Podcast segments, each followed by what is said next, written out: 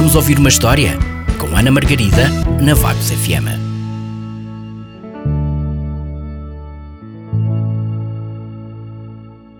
Vamos ouvir uma história? E a história desta semana é A Lagartinha Muito Comilona, de Eric Carle, edições Calandraca.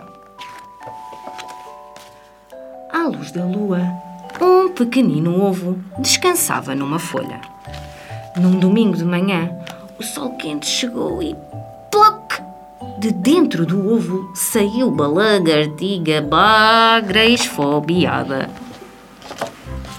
Começou logo à procura de comida. Na segunda-feira comeu uma maçã, mas ainda ficou com fome. Na terça-feira comeu duas peras, mas ainda ficou com fome. Na quarta-feira comeu uma, duas, três ameixas, mas ainda ficou com fome.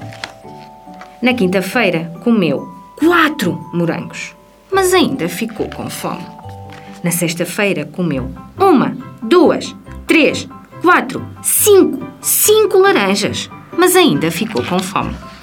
No sábado, comeu uma fatia de bolo de chocolate, um gelado, um pickle, um bocado de queijo, uma rodela de chouriço, um chupa-chupa, uma fatia de tarte de cereja, uma salsicha, um queque, um pedaço de melancia.